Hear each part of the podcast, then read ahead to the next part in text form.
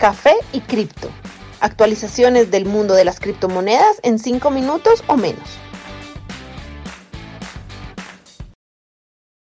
Buen día para todos, por acá Miguel con una actualización para hoy 11 de enero 2021. Como ya se había venido anunciando, había pendiente una corrección para Bitcoin que finalmente se hizo realidad. El día de hoy tenemos ya una disminución en el precio de más de 20%, que sumada a la corrección total desde el valor máximo registrado hasta ahora de 41 mil dólares aproximadamente, equivaldría 29%. La mayoría de monedas en el top 10 muestran la misma situación, como es el caso de Litecoin con una corrección hasta este momento en el último día de 26% ya. Y Bitcoin Cash corrige 28%. Las demás promedian aproximadamente 15% de disminución y Ethereum en particular se ubica a mil dólares aproximadamente con un 20%.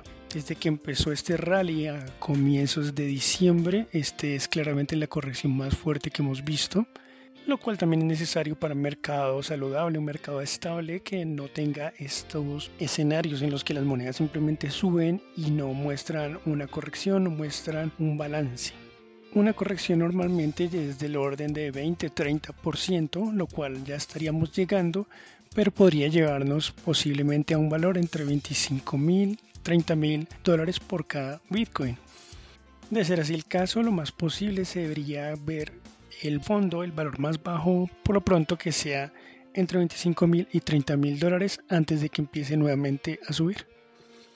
La semana pasada un usuario de Twitter dijo que el centro de pruebas para coronavirus del aeropuerto de Frankfurt parecía estar usando la tecnología de blockchain de la moneda IOTA para manejar las estadísticas de salud de los pasajeros. Este hecho ya le fue confirmado a Cointelegraph por el proveedor de esta tecnología.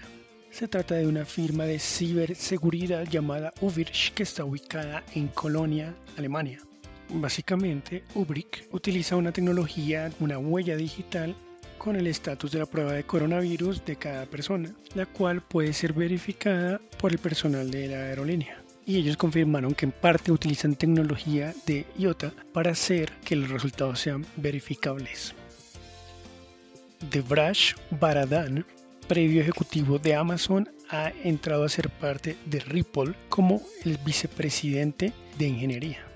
Recordemos que Ripple ha tenido unas últimas semanas muy duras por la demanda que le interpuso la Comisión de Valores estadounidense, por lo cual esta noticia de traer un ejecutivo de Amazon es positivo para ellos para recuperar su imagen. Según Baradan, la red financiera de Ripple, RippleNet, y la plataforma RippleX liberan el poder de la cadena de bloques y la tecnología digital para permitir que las instituciones financieras, los startups y emprendedores puedan dramáticamente mejorar la velocidad, costo y eficiencia en que se hacen transacciones alrededor del mundo.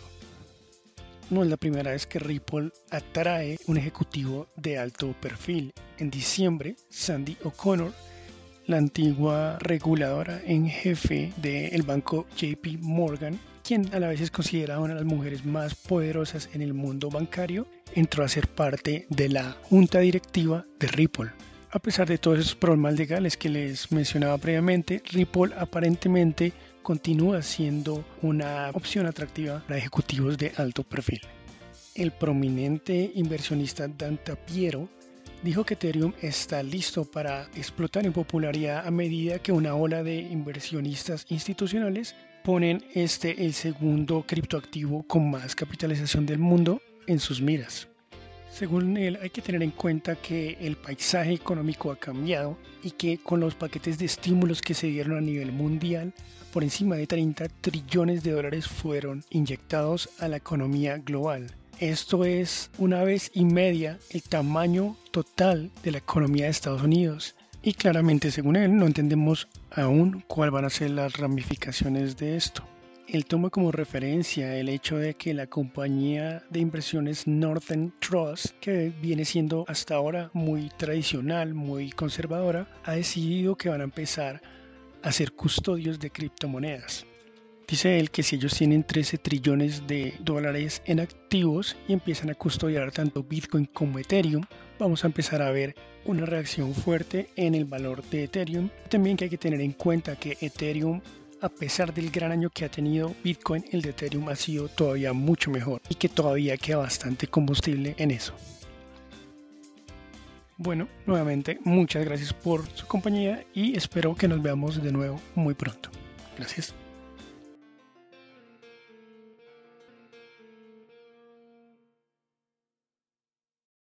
Los artículos y análisis mencionados en este podcast no constituyen una recomendación u oferta de inversión ni una promesa de resultados futuros. Haremos todo lo posible para garantizar la precisión de la información incluida en este podcast sin asumir ninguna responsabilidad por cualquier información faltante o incorrecta. Las operaciones con criptomonedas implican un elevado riesgo, incluyendo pérdida parcial o total del capital invertido y pueden no ser adecuadas para todos los inversores.